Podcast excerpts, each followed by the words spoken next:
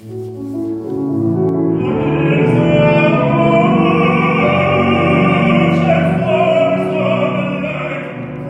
schöne Stimme, eine kräftige Stimme. Moritz, wer ist das? Das ist die finnische Bassbaritonistin Sam Taskinen. Bassbaritonistin? Ich kenne nur Bassbaritone. Es gibt auch nicht so viele Bassbaritonistinnen wie Bassbaritone. Sam Taskinen ist trans und die Kombination von weiblichem Geschlecht und tiefer Stimme verwirrt manche Menschen. Es kommt vor, dass sie manchmal falsch angesprochen wird. Manchmal benutzen die Leute die falsche Pronomen, wenn sie mich singen hören. Sam Taskinen erlebt also, dass sie als Mann angesprochen wird oder als er bezeichnet, obwohl sie eine Frau ist. Wegen der sehr tiefen Stimmlage und wohl auch, weil sie eigentlich immer Männerrollen spielt auf der Bühne. So wie Lucia Lucas, auch sie ist Transfrau und Baritonistin. Im Leben habe ich eine lange, lange Zeit quasi einen Mann gespielt. Und jetzt ich muss nur auf die Bühne das spielen. Lucia Lucas und Sam Taskinen erzählen heute in Kontext, wie es ist, als Transgender im Opernbetrieb zu arbeiten, mit welchen Vorurteilen und Ängsten sie konfrontiert sind. Und wir sprechen auch darüber, wie frei in der Operngeschichte mit Geschlecht und Zuschreibungen umgegangen wurde. Ich bin Moritz Weber, Musikredaktor bei SRF Kultur und ich bin Nicole Freudiger. Moritz, wie hast du Sam Taskinen entdeckt? Sie war 2019 bis 2021 im Ensemble am Theater St. Gallen. Dort habe ich sie in einer Hauptrolle an einer Premiere erlebt. Und ich bin ihr dann auch auf Social Media gefolgt. Zuerst hat mich ihr Gesang und ihr Spiel fasziniert mhm. und dann hat mich ihre Geschichte berührt, denn in ihrer Zeit in St. Gallen, als sie 32 Jahre alt war, hat sie sich als trans geoutet. Sam Taskinen ist also eine Frau, die bei ihrer Geburt wegen ihres Körpers als Junge gelesen und eingeordnet wurde. Und wie kam es dazu, dass sie sich gerade zu dieser Zeit in St. Gallen geoutet hat? Es war die Anfangszeit der Pandemie. Alle Vorstellungen waren auch am Theater St. Gallen erstmal abgesagt. Wir alle müssten zu Hause sitzen und könnten nicht nur arbeiten und arbeiten und arbeiten. Und ich müsste wirklich mich selbst kennenlernen neu, weil ich war einsam zu Hause. Und dann habe ich verstanden ganz viele Dinge über mich, weil ich hatte vorher gedacht, dass ich non-binär bin. Non-binär, also dass sie sich nicht als ausschließlich männlich oder weiblich identifiziert? Aber dann hatte ich verstanden, dass was ich eigentlich bin, ist ein bisschen anders. Und ich habe verstanden, dass es war wichtig, etwas zu tun. Ja, eine grundlegende und tiefgreifende Erkenntnis und auch emotional ein großer Schritt. Und die Erleichterung danach, die zeigte sich sogar körperlich. Zuerst habe ich sehr viel geschlafen. Für ganz viele Wochen musste ich viel, viel schlafen. Und ich hatte verstanden, dass ich war so müde, weil ich musste irgendwie spielen, dass ich was anderes war die ganze Zeit. Und es hat mich sehr müde gemacht. Und ich hatte auch gemerkt, dass meine Stimme war viel freier danach. Plötzlich viel freier. Und das war ganz schön. Und kurz danach hat sie begonnen mit der Transition, hat angefangen, das weibliche Geschlechtshormon Östrogen zu nehmen und sie hat diesen Prozess zum Teil auch auf Social Media dokumentiert. Wie zum Beispiel? Sie hat ihre Follower wie mitgenommen in diesem Prozess. Mhm. Kannst du mir das zeigen? Ja, hier zum Beispiel, also da sieht man. Da ist sie geschminkt, oder? Da sieht man die Lippen schon. Genau, oder ja. hier, wie sie verschiedene Kleider anprobiert, ein ja. Sommerkleid das und ein hier, Medikament, ja. hier auch das Medikament, das sie nimmt, genau. Mhm. Mhm. Oder dann wieder auch als Mann gestylt für die Bühne. Also eben das Medikament hast du mir gerade gezeigt. Äh, der Körper, der verändert sich ja mit der Transition. Was ist denn mit ihrer Stimme? Das ist natürlich für Sie enorm wichtig als Sängerin zu wissen, was da passiert, bevor sie angefangen hat, das weibliche Geschlechtshormon Östrogen zu nehmen. Und sie hat sich natürlich auch darüber informiert. Östrogen wirklich so mein Kehlkopf ist komplett gewachsen und Hormonen ändern das nicht. Und das ist ganz anders für die Transmänner, weil sie haben dann diese Pubertät für die Kehlkopf später, wenn sie hormonal diese Änderungen haben möchten. Wenn sie diese Transition hormonell machen, dann kommen Änderungen in der Stimme, aber für Transfrauen nicht.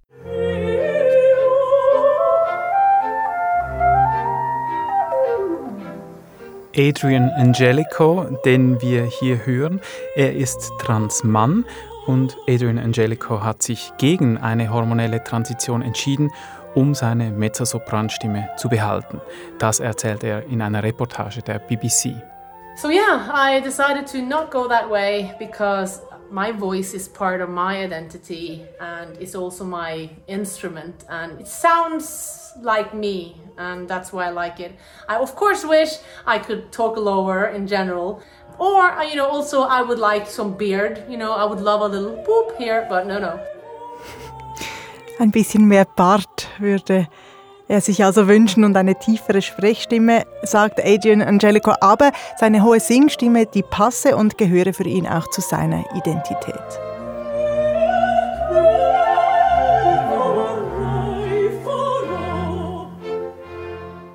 Wie ist denn das bei Sam Taskinen mit ihrer doch sehr tiefen Stimme?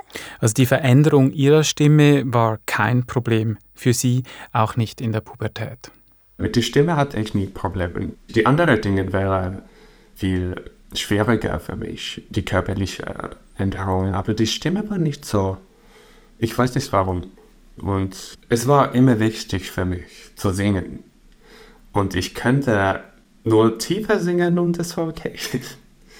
Das ist aber nicht die Regel. Viele non-binäre oder Transmenschen hadern damit, wenn sich ihre Stimme in der Pubertät verändert und möchten auch ihre Stimme in der Transition ihrem Geschlecht etwas angleichen. Es gibt Transfrauen, die lernen, ihre Stimme ein bisschen anders zu nutzen, höher zu sprechen und höher zu singen. Und es gibt auch chirurgische Dinge, das man machen kann für die Kehlkopf, aber bei mir, ich habe immer meine Stimme als ganz weiblich gehört. Es ist sehr tief, aber bei mir ist es sehr feminin. Und ich habe diese nur akzeptiert jetzt. Und ich weiß, dass für die anderen Leute klingt es nicht so, aber in meinem Kopf klingt es ganz ähm, weiblich.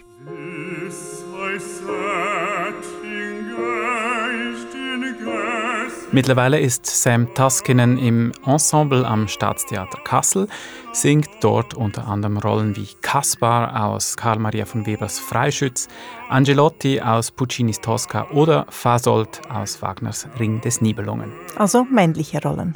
Ja, denn weibliche Opernfiguren mit so tiefen Stimmen gibt es bis jetzt, soweit ich weiß, in der Literatur nicht. Sam Taskinen hat sich also als Transfrau geoutet und eine Transition begonnen. Wie waren die Reaktionen? Gemischt. Speziell war bei ihr, dass sie ja eine Person ist, die in der Öffentlichkeit und auf der Bühne steht. Ihre Transition wurde auch in den Medien aufgenommen. Zuerst war es ganz schwierig. Ich hatte ganz viele Hate-Mail und so. Und jetzt, wenn ich ein bisschen weiter in diesem Prozess bin, ist es mir einfach. Warum ist es einfacher für Sie jetzt? Weil sie jetzt einfacher als Frau gelesen werden kann, äußerlich. Sie hat mir erzählt, dass die Leute um sie herum mehr Mühe hatten, als sie sie äußerlich nicht klar zuordnen konnten. Für sie ein Ausdruck von Transphobie. Ich glaube, es ist Transphobie eigentlich. Wir haben diese sehr enge Geschlechtrollen in Europa, wirklich. Und es ist eine lange Tradition und es ist irgendwie schwierig für manche Leute zu ändern. Und wie war es bei der Arbeit? Ihr Arbeitgeber damals, das Theater St. Gallen, stand hinter ihr mhm. und sie hat auch viele gute Freundinnen, die sie unterstützen, aber es gab doch auch negative Reaktionen. Was war ganz interessant in der Anfang, war zu sehen, dass Menschen, die mich kennen, ganz gut kennen, haben angefangen, anders zu sprechen fast wie ich irgendwie in einer Nacht plötzlich eine tiefere IQ hätte. Und das ist interessant zu sehen, wie es gibt Menschen, die nicht so seriös für die Frauen sprechen als für die Männer. Und das war nicht so schön zu sehen. Und ich müsste für ein paar Leute sagen, dass, hey, ich bin die gleiche Person als gestern. Du kannst gleich sprechen. Also Sam Taskinen interpretiert diese negative Reaktion eher als eine Form von Frauenfeindlichkeit als als Transphobie. Ja, das ist für mich das Schwierigste eigentlich, die Misogynie in der Arbeitswelt. Ich glaube, Transphobie habe ich mehr erfahren auf der Straße und so. Aber Misogynie ist was mehr mich stört im Arbeitsleben. Sie lässt sich sowas aber nicht einfach so gefallen. Ich sage nur ganz direkt, das ist nicht okay, das geht nicht. Ich soll dieses Recht haben, ganz gut zu arbeiten und sicher zu arbeiten und wenn sie soll mich retten, kann ich nicht so gut arbeiten, wie ich könnte. Und das ist nicht gut für das Projekt. Es tönt, wie wenn Sam Taskinen da viel Aufklärungsarbeit machen müsste. Und es ist manchmal wahrscheinlich auch nicht unbedingt Bosheit, mhm. sondern vielmehr Unbeholfenheit. Es gibt auch Kostümdesigners, die glauben, dass wenn man Transfrau männliche Kleider trägt, sieht sie aus wie ein Mann. Aber das, das ist nicht so. Ja, weil sich in der Regel auch der Körper verändert mit der Transition, oder? Ja, und sie hatte das Gefühl, dass sie ihr Können besonders beweisen muss, mehr als andere ihres Fachs. Der Unterschied ist, dass ich muss eigentlich besser singen, um diese Rolle zu bekommen. Weil sie müssen wirklich hören, dass ich diese Rolle spielen kann und dann muss ich manchmal erklären, dass nein, nein, nein, ich kann einen Mann spielen, sehr gut. Weil sie manchmal sehen nicht, dass mit Kostümen und alles können sie ganz viel tun. Wusste Sam Taskinen denn, dass sie als Transfrau im Stimmfach Bass Bariton einfach akzeptiert würde? Sie wusste trotz dieser Widerstände, dass es möglich ist, denn die Baritonistin Lucia Lucas hatte sich bereits vor knapp zehn Jahren als trans geoutet und singt heute unter anderem an der Metropolitan Opera in New York. Und mit Lucia Lucas hast du auch gesprochen? Ja, sie war gerade eben in New York und hatte vor einer Vorstellung kurz Zeit für ein Interview per Zoom. Sie ist Kalifornierin, Heldenbaritonistin, also mit besonders dramatischer Baritonstimme und sie lebt, wenn sie nicht gerade in den USA singt, die meiste Zeit in Deutschland mit ihrer Frau.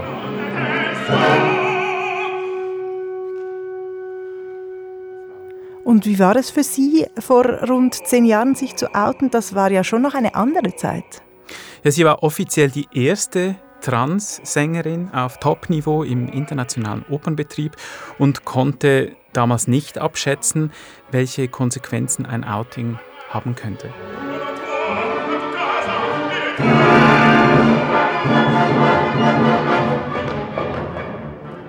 In 2014 niemand hat eine Ahnung, wie alles funktioniert. Und viele meiner Kollegen, äh, Freunden von mir, hat gesagt, okay, und was kommt jetzt?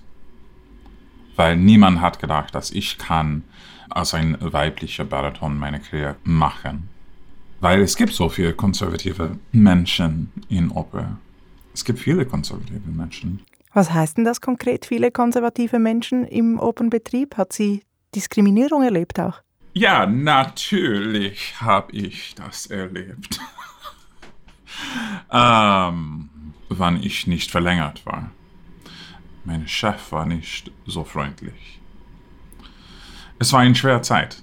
Es war eine echt schwere Zeit. Das heißt, sie musste gehen, weil sie sich als trans geoutet hatte? Ja, das war in Karlsruhe am Badischen Staatstheater. Da wurde ihr Vertrag nicht verlängert. Und bei einer Sängerin vom Format einer Lucia Lucas, die an großen Häusern in den USA, zum Beispiel eben an der Metropolitan Opera in New York singt, ist es eher unwahrscheinlich, dass Ihr Vertrag am Badischen Staatstheater, also einem eher kleinen Haus in Deutschland, aus künstlerischen Gründen nicht verlängert wurde. Mhm. Also Lucia Lucas wurde nicht mehr fest angestellt. Ihr Coming Out hatte also weitreichende Konsequenzen, zumindest von Seiten Ihres Chefs. Wie haben Ihre Kolleginnen und Kollegen damals reagiert vor zehn Jahren? Zum Teil auch nicht sehr nett. Lucia Lukas erzählt von der Reaktion einer Kollegin, als sie sie zum ersten Mal im Kleid sah. Wenn sie hat mich erstmal gesehen, sie hat gesagt, ich mag das nicht. Hm.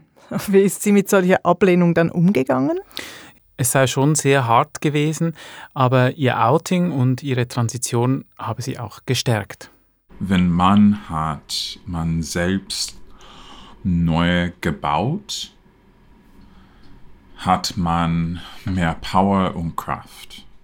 Sag mal, Moritz, wie viele Opernsängerinnen und Sänger sind ungefähr trans? Kann man das abschätzen?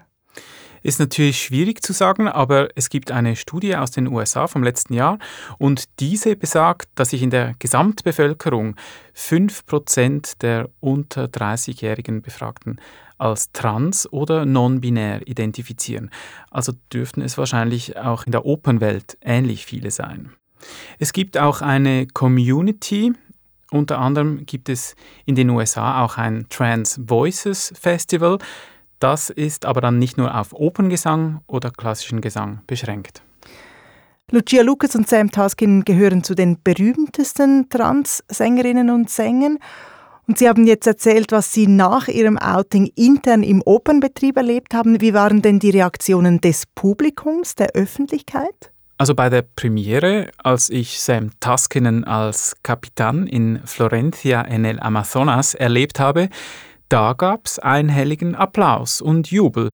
Aber beide, Lucia Lucas und Sam Taskinen, erzählten mir auch von negativen Reaktionen von Seiten von MusikkritikerInnen.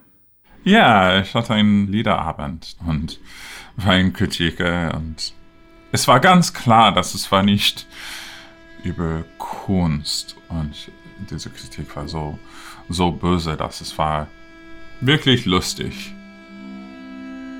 Es gibt Menschen, die ganz schlimme Dinge schreiben und das ist, das ist nicht schön. Was ich äh, gelesen habe, ist, dass es war irritierend, wie ich diese Geschlechterrolle nicht halte auf der Bühne, weil ich, das, ist, das ist irritierend. Und es war auch in einer schweizerischen um, Zeitung war publiziert, dass ich wohl keine Männerrolle auf der Bühne mehr spielen, weil ich kann nicht das machen. Und das ist komplett falsch. Ich habe das nie gesagt. So, es gibt ganz, ganz viele falsche Informationen und das ist nicht so schön. Und die Weltwoche zum Beispiel, die witterte oder befürchtete gar einen Gender-Irrgarten im Musiktheater. Und wie handeln das die beiden? Taskinen zum Beispiel hat solche verletzenden und eigentlich unsachlichen Textausschnitte auf Social Media gepostet und angeprangert und oder dann einfach ihre Agentur oder die Presseabteilung des Theaters eingeschaltet. Und Lucia Lucas hat eine solche Kritik ausgedruckt und quasi als Motivation gebraucht. Für drei Jahre, jeden Tag. Ich schaue diese Kritik an. Okay. Und es gibt mir Energie, mein Chor besser zu machen, meine Stimme besser zu machen, meine, meine Spiel besser zu machen. Und dann nach drei Jahren habe ich gedacht, okay, ich habe genug Energie genommen von diesem Artikel nicht nur Sam Taskinen oder Lucia Lucas haben Mühe mit solcher Art von unsachlicher Kritik. Auch die renommierte Musikwissenschaftlerin Silke Leopold reibt sich die Augen. Mich wundert das ehrlich gesagt als jemand, der sich mit der frühen Oper ganz gut auskennt, ein bisschen, weil wenn eine non-binäre oder Transgender-Sängerin heute mit einer Stimmlage singt, die einem Mann zugeordnet ist, weil da offenbar ein Stimmbruch stattgefunden hat, dann müsste das ja überhaupt kein Problem sein, wenn ich weiß, ich sehe nicht die Person auf der Bühne, sondern ich sehe die Rolle auf der Bühne. Und die Aufregung, die man darüber manchmal so lesen kann, erkläre ich mir nur damit, dass also manche Kritiker eben diesen Unterschied zwischen Rolle und Person des Sängers oder der Sängerin gar nicht mehr machen.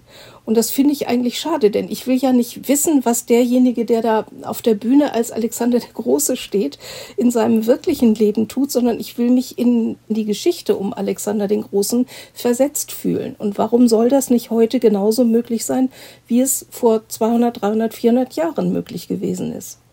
Es war also schon vor 400 Jahren nicht selbstverständlich, dass in der Oper Männer männliche und Frauen weibliche Rollen sangen. Nein, denn einerseits durften Frauen, zum Beispiel im Kirchenstaat, also im römisch-katholischen Mittelitalien vor 400 Jahren, gar nicht auftreten. Männer verkörperten also auch Frauen, später dann auch Frauen Männer und Männer in Männerrollen sangen im Barock zum Teil Mezzo oder Sopran, also in hohen Stimmlagen. Da ging es nicht um Geschlecht, sondern um ästhetische Aspekte, zum Beispiel um die Klanglichkeit in einer Liebesszene. Das Faszinierende an diesen hohen Männerstimmen in der Oper ist ja, dass zum Beispiel bei Liebesduetten die beiden Liebenden, Mann und Frau, auf einer Ebene singen, also sich buchstäblich auf Augenhöhe und Herzenshöhe oder wie man das nennen will, begegnen und dass sie sich mit ihren Stimmen auch musikalisch so umschlingen können, indem sie also wirklich immer in derselben Stimmlage singen, mal oben, mal unten. Das könnte man sogar noch viel drastischer beschreiben, dass also dieser Gleichklang der Stimmen sich wunderbar dafür eignete, Liebe auf Augenhöhe zum Klingen zu bringen. Das konnte die Oper, das konnte das Schauspiel nicht.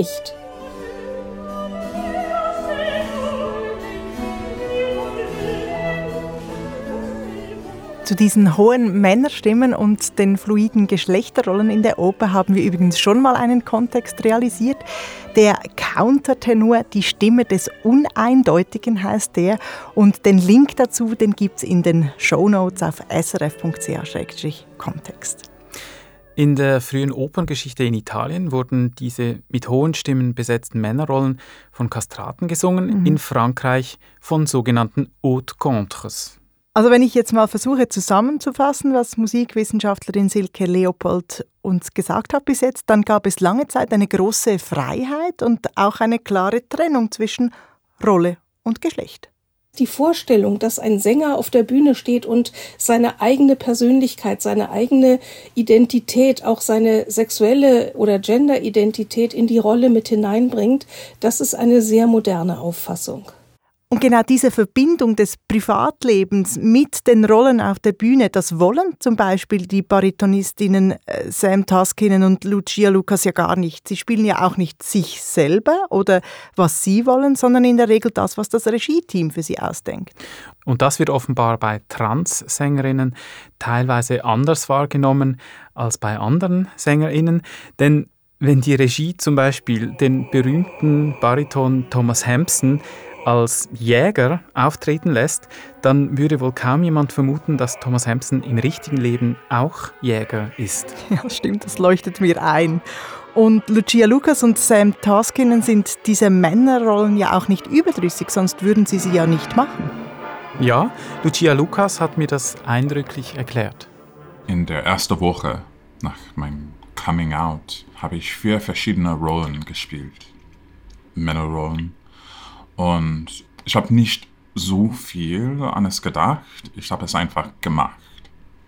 Dann, ich habe nachgedacht, ist das zu schwer für mich? Aber es war nicht. Es war einfach. Es war mein Job für eine lange, lange Zeit. Und auch im Leben habe ich eine lange, lange Zeit ein, quasi einen Mann gespielt, weil es ist gefährlich, wenn jemand weiß, dass man trans ist.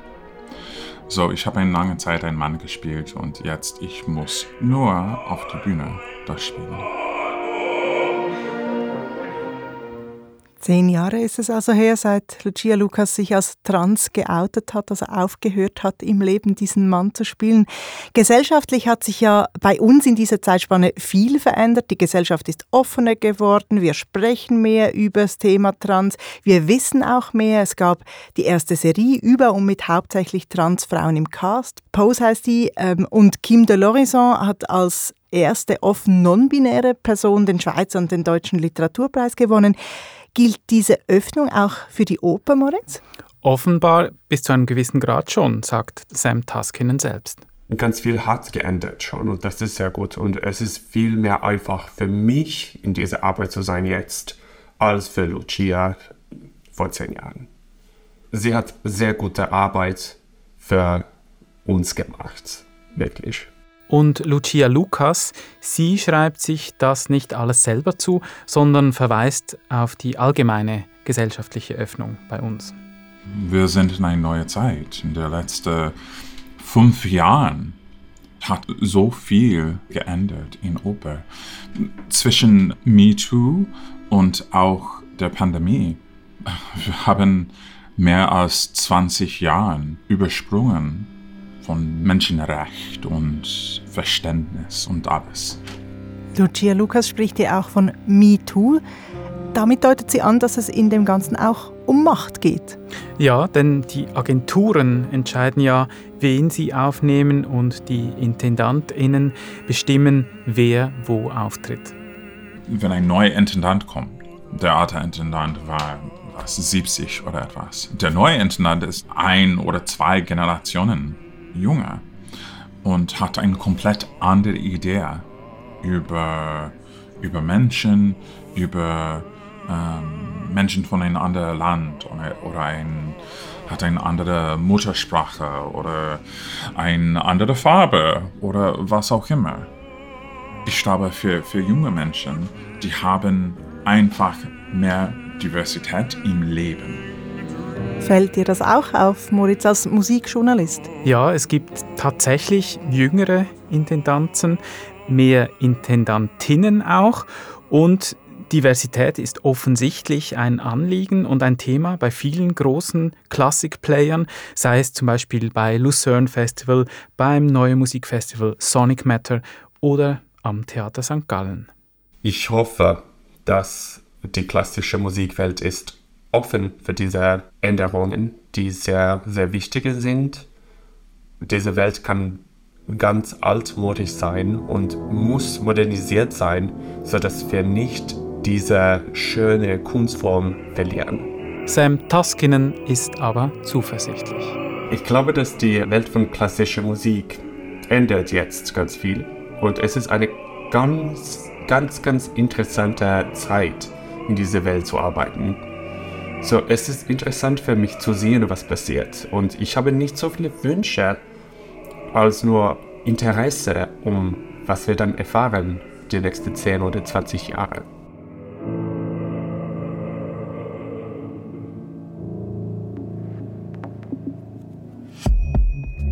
Das war der Kontext Keine Angst vor TranssängerInnen von Moritz Weber. Sounddesign Lukas Fretz. Mein Name ist Nicole Freudiger. Wir freuen uns über Rückmeldungen per Mail an kontext.srf.ch.